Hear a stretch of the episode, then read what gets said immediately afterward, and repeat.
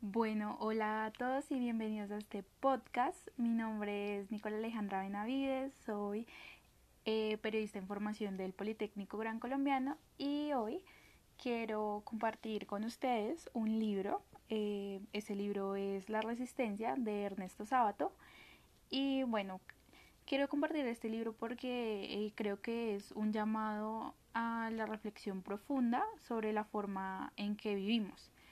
Además, aquí el autor hace una analogía constante entre la antigüedad y la actualidad y cómo los seres humanos hemos vivido esta transición.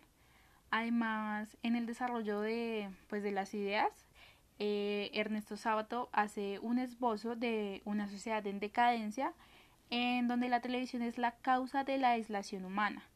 Y bueno, aunque este libro fue publicado hace 20 años, que pues para mí es bastante tiempo, eh, las ideas aquí expuestas siguen muy, muy vigentes. Entonces, pues yo creo que para que podamos hablar un poco más de esto es necesario que llevemos, eh, que llevemos esta reflexión a la actualidad y pues que hablemos un poco de la situación en la que nos encontramos y pues que se vive en todo el mundo, que es la pandemia por COVID-19. Como ya sabemos, gran parte del mundo se encuentra confinado en sus casas y la vida se ha reducido a la virtualidad. En la resistencia, Sábato nos dice que lo paradójico es que a través de esa pantalla parecemos estar conectados con el mundo entero, cuando en verdad nos arranca la posibilidad de convivir humanamente y lo que es tan grave como esto nos predispone a la ulía. Entonces aquí la pantalla de la que habla Sábato es el televisor, pero pues nosotros en la actualidad sabemos y bueno, más en esta situación que esta pantalla eh, son los celulares, los computadores, las, las tablets y todos esos dispositivos a los que siempre nos permanecemos conectados y más en este momento que todo el mundo está teletrabajando, estudiando virtualmente, teniendo reuniones por videoconferencias, incluso, o sea, haciendo su vida social a través de, de un computador, de una pantalla. Entonces, eh, esto también me hace recordar eh, unas palabras del filósofo surcoreano Pinchul Han que fueron publicadas en el país de España recientemente, donde él dice que, abro comillas, la realidad se experimenta gracias a la resistencia que ofrece y que también puede resultar dolorosa. La digitalización, toda la cultura de me gusta, suprime la negatividad de la resistencia. Y en esta época de las fake news surge una apatía a la realidad la realidad, la resistencia vuelve a hacerse notar en forma de un virus enemigo. Y digamos que me llama la atención que, pues, bueno, me parece interesante que como Sábato y Binchul Han, a pesar de, pues, de la diferencia entre los tiempos de ambos, eh, coinciden de una forma u otra eh, que mientras la tecnología avanza y la virtualidad se va imponiendo, eh, las relaciones entre los seres humanos se desgastan y se vuelven digitales e indirectas. Y bueno, esto lo hemos visto más que todo en esta pandemia, aunque pues ya antes se, se estaba viendo eso, pues, o sea, la vida se ha reducido a la virtualidad y esto hace que, que predomine la frialdad en las relaciones interpersonales, que, o sea, esta, esta frialdad es una característica del mundo moderno y que ha saltado a la vista aún más en, pues, en esta pandemia, en estos tiempos de, de coronavirus, confinamiento y, aislamiento social.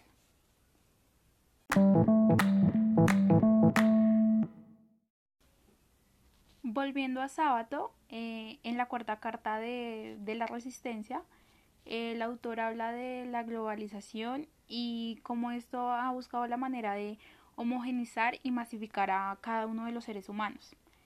Eh, él dice que la gente ha perdido la libertad, pues esa libertad se está convirtiendo en miedo, en miedo a decir, en miedo a actuar, en miedo a opinar diferente al otro, porque estamos metidos en, en una espiral del silencio y en este punto en especial me parece interesante abarcarlo desde el periodismo y el papel del comunicador.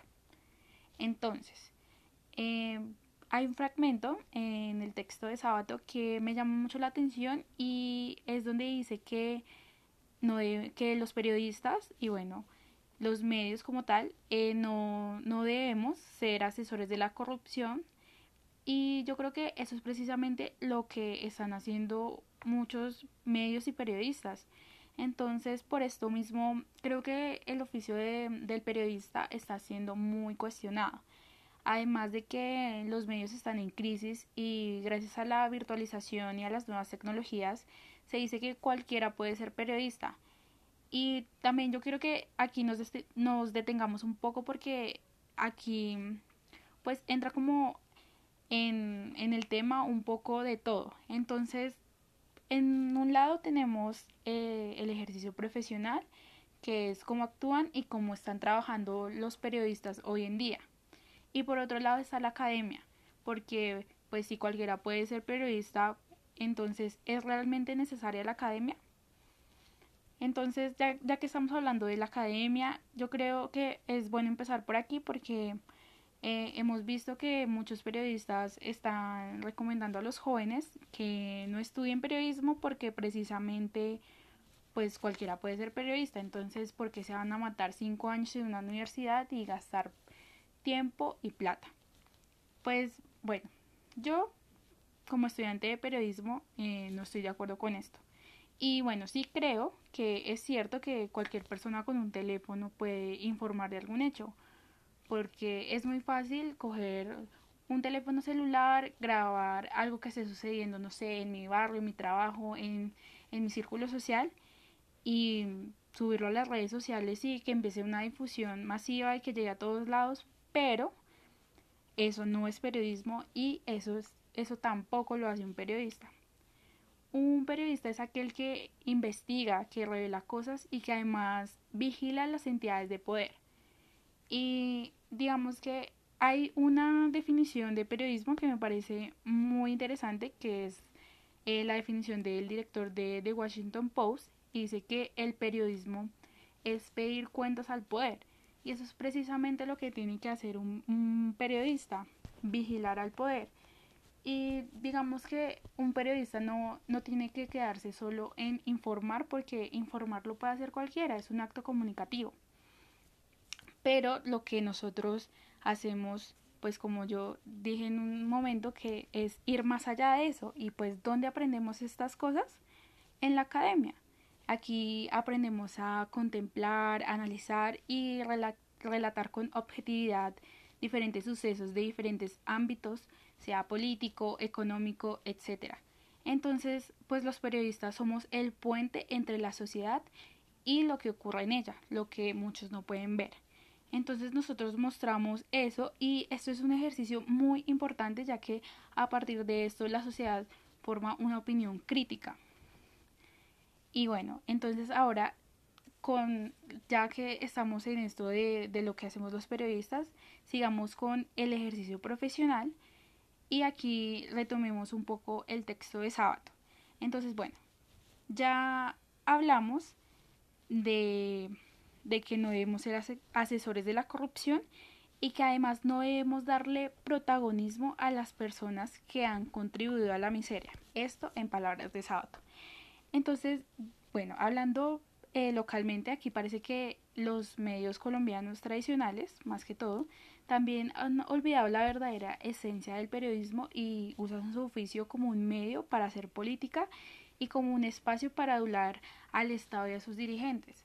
Por ejemplo, tenemos, bueno, tenemos el ejemplo de, como ya dije, los medios tradicionales como, digamos, el canal RCN con, pues, con su eh, afiliación al uribismo. También la revista Semana, últimamente, que ha despedido hasta periodistas por, por cuestionar un poco cómo se está manejando la revista. Entonces, yo creo que eh, aquí de nuevo aparece la virtualidad porque, bueno, muchos de los periodistas de ahora eh, son aquellos que no les importa poner su ética de por medio cuando se trata de ganar likes y seguidores, generar controversias y este tipo de cosas. Entonces, yo creo que, eh, bueno, a partir de esto, la información y lo que es verdaderamente el periodismo pues se va a un lado porque eh, muchas, muchos periodistas no se están tomando realmente su trabajo en serio y lo hacen más como,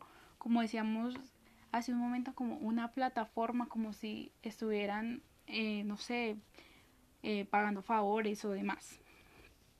Y aquí en el texto de sábado hay una cita que me parece muy interesante y dice lo siguiente. Es una pregunta. Dice, ¿cómo vamos a poder educar si en esta confusión ya no se sabe si la gente es conocida por héroe o por criminal? Eso, pues bueno, esto demuestra que el periodismo ha venido en decadencia. Sigo con Sabato. ¿Cuántos escándalos hemos presenciado y todo sigue igual? Y nadie con dinero va preso. La gente sabe que se miente, pero parece una ola de tal magnitud que no se puede impedir. Bueno, como les estaba diciendo, eh, con esta cita y con, pues, con todo lo que vemos a diario, eh, es imposible que la información no pierda su calidad y que además muchas veces se pierde entre, entre el mar de noticias, hechos, sucesos que encontramos en las redes sociales, ya que la gente no sabe qué es cierto y pues que es falso y entonces aquí aparecen las fake news y muchos periodistas también caen en eso de las fake news. Y bueno con esto de nuevo quiero volver a retomar a Binchul Han eh, y él dice que en uno de sus libros dice que eh, cuanta más información se pone a disposición más impenetrable se hace el mundo. La información ya no es informativa sino deformativa. La comunicación ya no es comunicativa sino acumulativa. Entonces parece que entre más tenemos acceso a la información, más estamos desinformados y desconectados del mundo.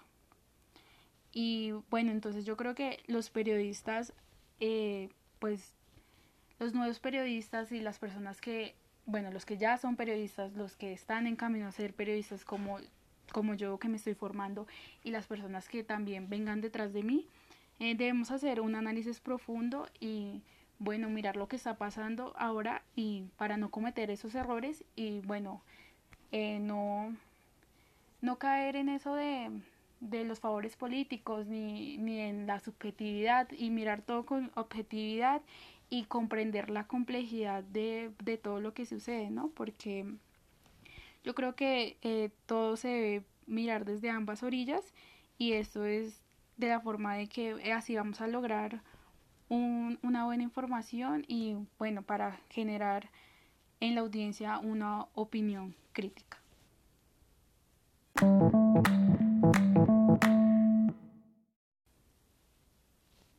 Ya para concluir y cerrar este podcast, eh, quiero decir que la resistencia de sábado es un llamado a valorar la vida propia y de la vida de quienes nos rodean.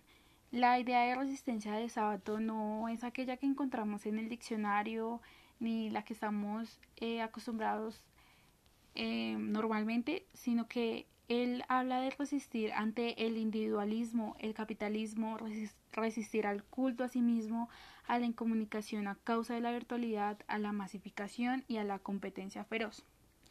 Por eso quiero eh, cerrar este podcast con una última frase de este libro que es, si nos cruzamos de brazos, seremos cómplices de un sistema que ha legitimado la muerte silenciosa.